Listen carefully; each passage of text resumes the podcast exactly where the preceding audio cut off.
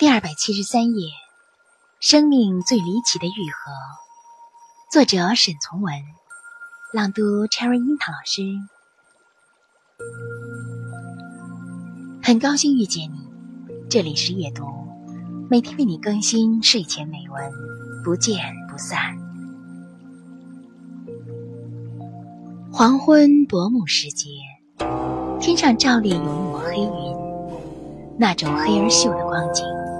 不免使我想起过去海上的白帆和草地上的黄花，想起种种红彩和淡色星光，想起灯光下的沉默，继续沉默，想起墙上慢慢移动的那一方斜阳，想起瓦沟中的绿苔和细雨微风中轻轻摇头的狗尾草，想起一对希望和一点疯狂。终于如何于刹那间又变成一片蓝色的火焰，一撮白灰？